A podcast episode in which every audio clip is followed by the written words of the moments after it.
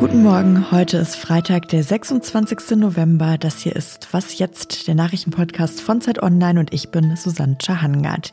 Hier geht es heute nochmal um den Koalitionsvertrag. Diesmal schauen wir uns genauer an, welches Gesellschaftsbild da eigentlich deutlich wird. Und wir sprechen über neue Entwicklungen bei den Corona-Impfungen für Kinder. Jetzt aber kommen erstmal die Nachrichten. Ich bin Christina Felschen, guten Morgen. In Südafrika ist eine Corona-Variante entdeckt worden, die Forschenden große Sorgen bereitet.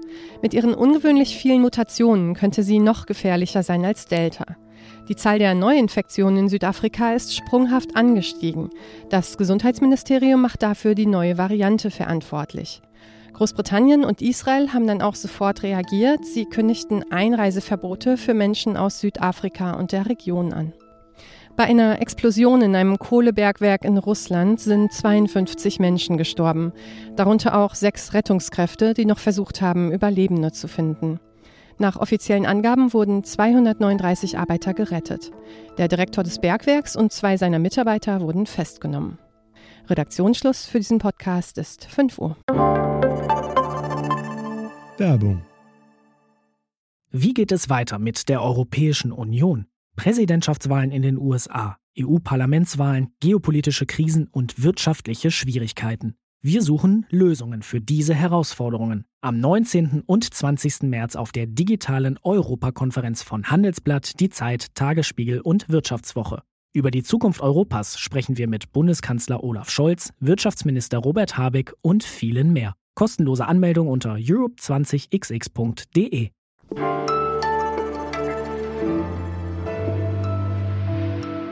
Am Mittwoch haben auf Bundesebene ja die Ampelparteien ihren Koalitionsvertrag vorgestellt. Da war dann natürlich auch Christian Lindner von der FDP dabei.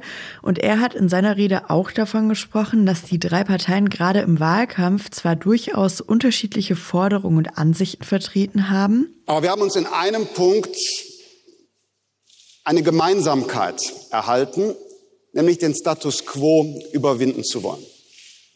Wir haben gemeinsam einen Auftrag, dieses Land zu modernisieren. Aber wie viel Modernisierung steckt eigentlich jetzt in diesem Vertrag? Darüber möchte ich jetzt mit Lisa Kaspari sprechen. Sie ist stellvertretende Ressortleiterin vom Ressort Politik, Wirtschaft und Gesellschaft von Zeit Online. Hallo Lisa. Hallo. Lisa, wie modern wird Deutschland jetzt mit der Ampel? Na, interessant an der Ampel ist ja, dass die drei Parteien, äh, die sie gründen, für ein moderneres Gesellschaftsbild stehen, als die Union das tut.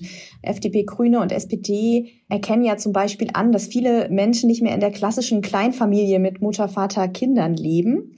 Und deswegen finden sich im Koalitionsvertrag interessante Passagen, unter anderem zu der Frage, wem steht eigentlich eine künstliche Befruchtung zu in Deutschland? Wer bezahlt die? Welche steuerliche Erleichterung gibt es, die vielleicht auch nicht nur für Verheiratete, sondern für Alleinstehende?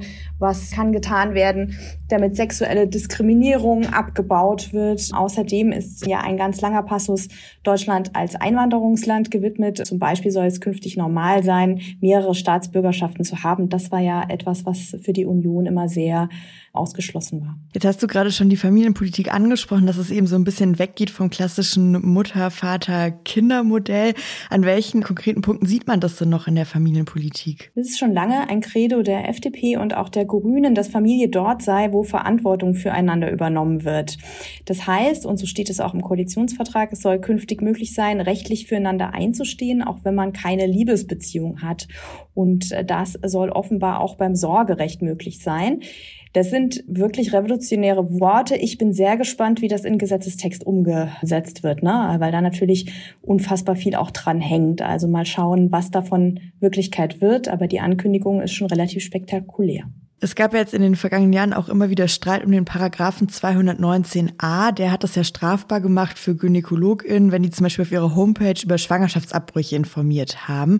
Was passiert denn jetzt mit diesem Paragraphen? Der wird abgeschafft, also es wird künftig nicht mehr strafbar sein, über Schwangerschaftsabbrüche zu informieren. Vielmehr legt die neue Koalition in ihrem Vertrag auch Wert darauf, dass kostenlose Schwangerschaftsabbrüche zur verlässlichen Grundversorgung dazugehören und dass das auch in der ärztlichen Ausbildung mehr Thema sein soll. Ja, vielen Dank, Lisa. Gerne.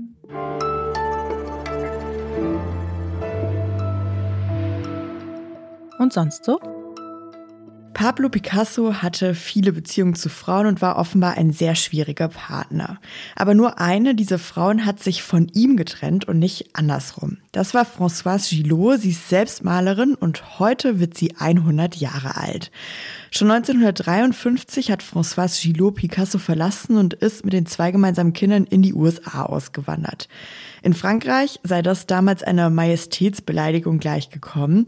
Deshalb wurde Gillot nach der Trennung dort als Malerin dann auch überwiegend ignoriert und missachtet. Bis Ende Dezember kann man aber jetzt in der Nähe von Avignon eine Ausstellung ihrer Werke sehen und diese Ausstellung soll endlich so etwas wie ihre Rehabilitation in Frankreich sein. Kunst von ihr gibt's übrigens auch in amerikanischen, japanischen und deutschen Museen zu sehen. Und wenn Sie die Geschichte noch genauer interessiert, dann noch eine gute Neuigkeit. Unter dem Titel Die Frau, die Nein sagt, gibt es seit Ende Oktober auch ein Buch auf Deutsch über die Geschichte von Françoise Gillot. Jetzt an dieser Stelle aber erstmal herzlichen Glückwunsch zum 100. Geburtstag.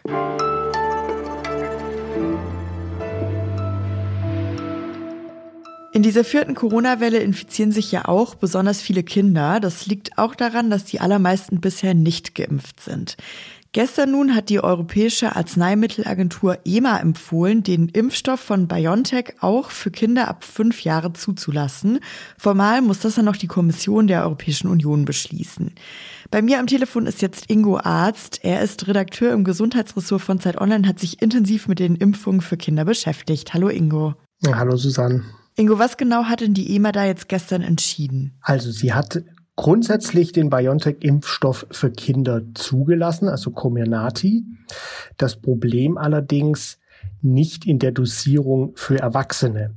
Das heißt also, man kann nicht einfach die Fläschchen, die es ja jetzt bei jedem Arzt gibt, nehmen, wo man die Impfdosen für die Erwachsenen rausnimmt und dann für die Kinder einfach weniger aufziehen, weil die sollen nur ein Drittel der Dosis bekommen. Das ist nicht zugelassen. Das dürfen Ärzte zwar, ist dann allerdings off-label das bedeutet, dass es wesentlich weniger Ärzte machen werden und dass Eltern keinen Schadenersatzanspruch hätten, sollte es zu einer der sehr, sehr, sehr seltenen schweren Impfnebenwirkungen kommen. Das klingt jetzt schon recht kompliziert. Wie lange wird es denn dann wohl dauern, bis wirklich viele Kinder geimpft werden können? Also das Gesundheitsministerium sagt, BioNTech wird am 20.12. den Impfstoff in der niedrigeren Dosierung für die Kinder liefern. Also die Version, die dann auch zugelassen ist.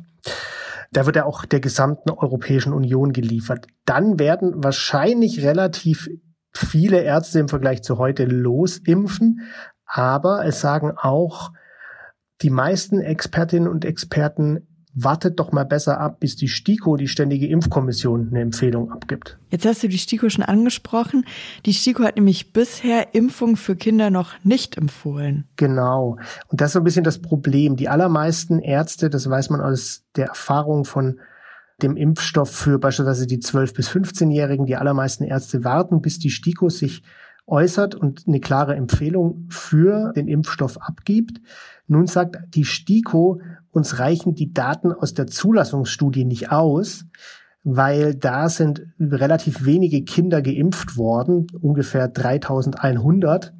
Und bei der geringen Anzahl weiß man nicht, wie häufig beispielsweise Herzmuskelentzündungen auftreten. Das ist eine der sehr seltenen Nebenwirkungen.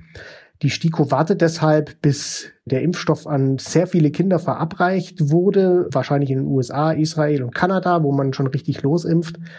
Und dann wird man nach einer Weile eben wissen, aha, Herzmuskelentzündungen treten, was weiß ich, alle 15.000 oder alle 50.000 Impfungen auf. Und dann kann man abwägen, ob es insgesamt einen Vorteil gibt, wenn man Kinder impfen lässt. Man muss aber dazu sagen, Herzmuskelentzündung klingt immer so schlimm, gab es auch schon bei den 12- bis 15-Jährigen eine große Debatte drum, eine Corona-Infektion, wenn denn ein Kind eine bekommt, kann auch eine Herzmuskelentzündung hervorrufen und die ist dann viel schlimmer als eine durch eine Impfung. Man könnte auch sagen, die Wahrscheinlichkeit eines schweren Corona-Verlaufs bei Kindern ist sehr selten. Die Wahrscheinlichkeit einer schweren Impfkomplikation sehr, sehr selten.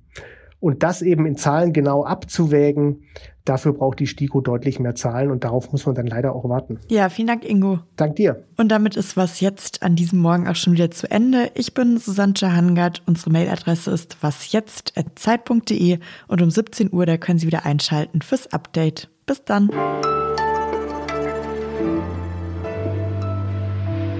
Genau, das war für uns Innenpolitiker nicht einfach, die ganze Zeit zu warten. Äh, und jetzt ähm, wissen wir endlich, womit wir es zu tun haben.